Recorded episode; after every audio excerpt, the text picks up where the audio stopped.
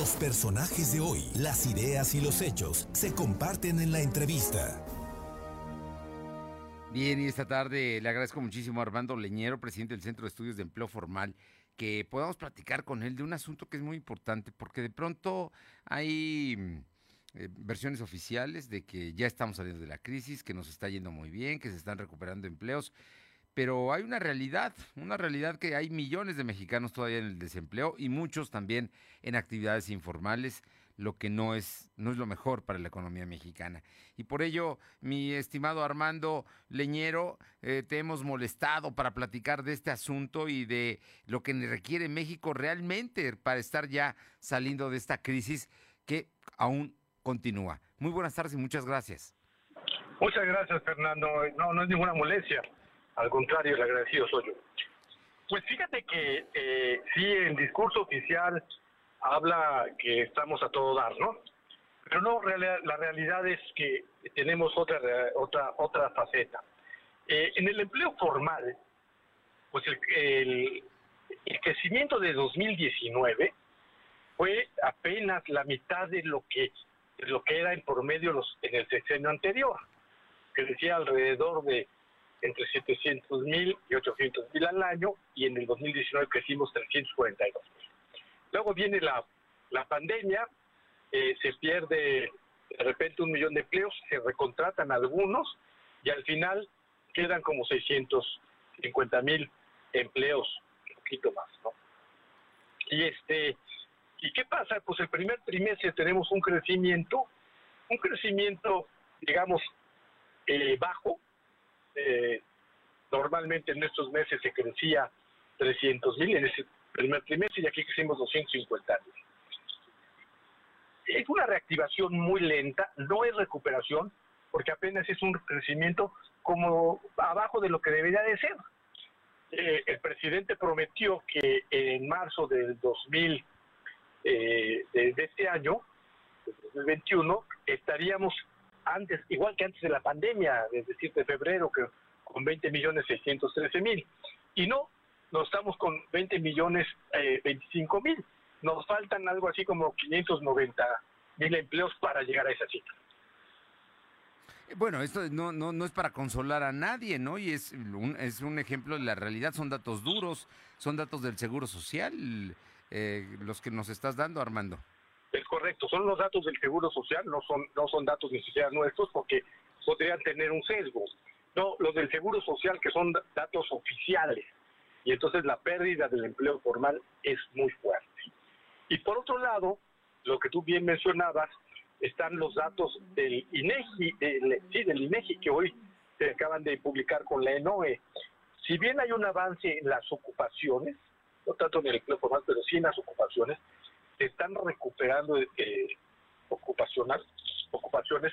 Lo que vemos en este mes con respecto al mes anterior, que ya era lo que habíamos visto, la informalidad creció en un millón trescientos eh, diez mil informales. Es decir, los, las ocupaciones que se están incorporando otra vez a la, a la población económicamente activa, la mayoría casi prácticamente el 90%, un poquito más, están en la informalidad.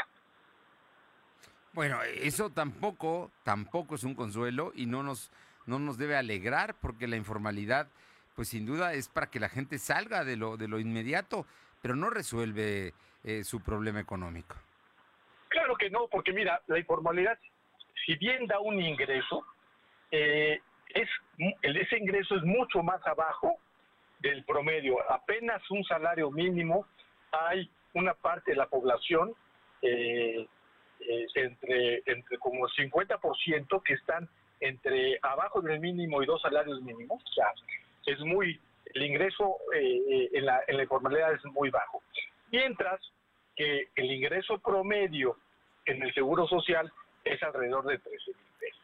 Y por otro lado, estando en la formalidad, se tienen prestaciones sociales que ayudan fuertemente a batir los rezagos de la pobreza, las carencias de la pobreza, que, es el acceso a la salud a través del ICE y UNAVI, el acceso a los a los servicios a los servicios sociales como el seguro de vida o la pensión, que de otra forma no lo tendrían, o el acceso a la vivienda. Y entonces esto ayuda, si bien el ingreso es mayor, también esta ayuda eh, elimina gran parte de las carencias sociales. Por eso es que a través del empleo formal es la única manera que se puede combatir la, pobreza, Fernando.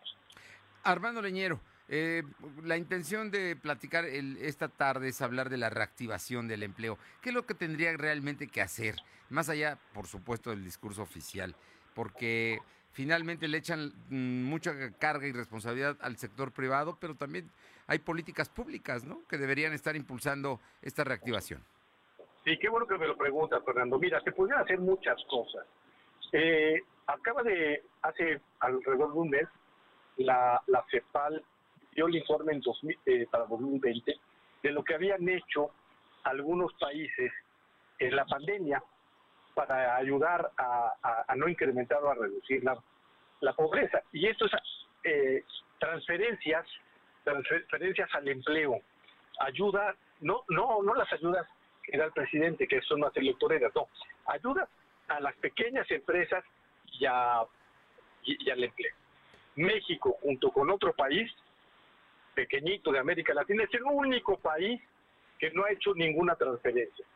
Por lo tanto, es el país que no ha evitado que crezca la pobreza, mientras que otros países de América Latina sí lo han hecho.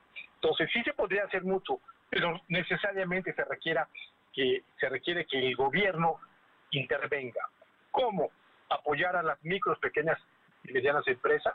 Eh, cerca del, del 70% de la población trabaja en este tipo eh, de, empresas. Y por lo tanto hay que apoyarlas, no son a las grandes empresas. El presidente dice que apoyarlas es rescatar a los grandes empresarios. No, no se trata de eso, se trata de, apoyar a las que generan empleo que, son muchas de las personas que están escuchando, están en, esas, eh, en este tipo de empresas. Eso es lo, principal, dar subsidios para, eh, para poder pagar las cuotas obrero patronales, eh, para pagar todo, todo lo que implica una relación laboral, subsidios a la luz, una cantidad de cosas que han hecho otros países con mucho éxito. México es de los pocos países que no ha hecho nada.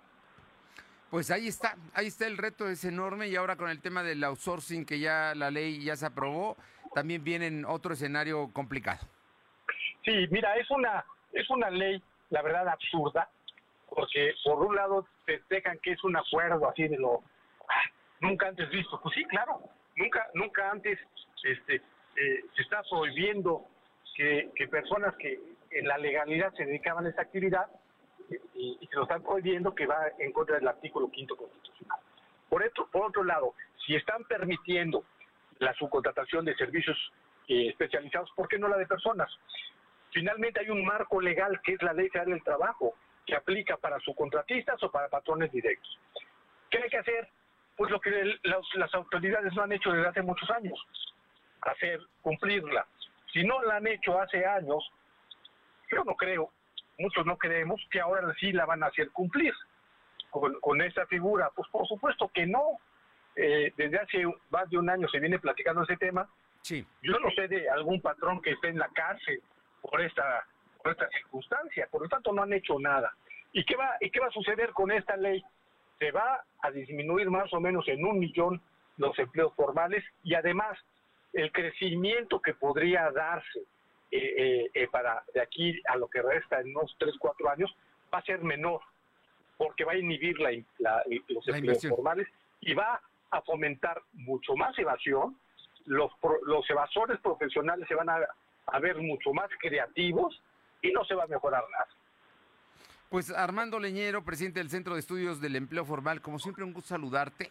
Gracias por esta información, por estos datos y pues aplicarnos porque no pareciera que el gobierno tenga ninguna intención de llegar a respaldar a lo que, como tú bien dices, es la base de la economía, que son las micro, pequeñas y medianas empresas. Así es, Fernando. Un abrazo, muchísimas gracias. Un abrazo para ti, que estés muy bien.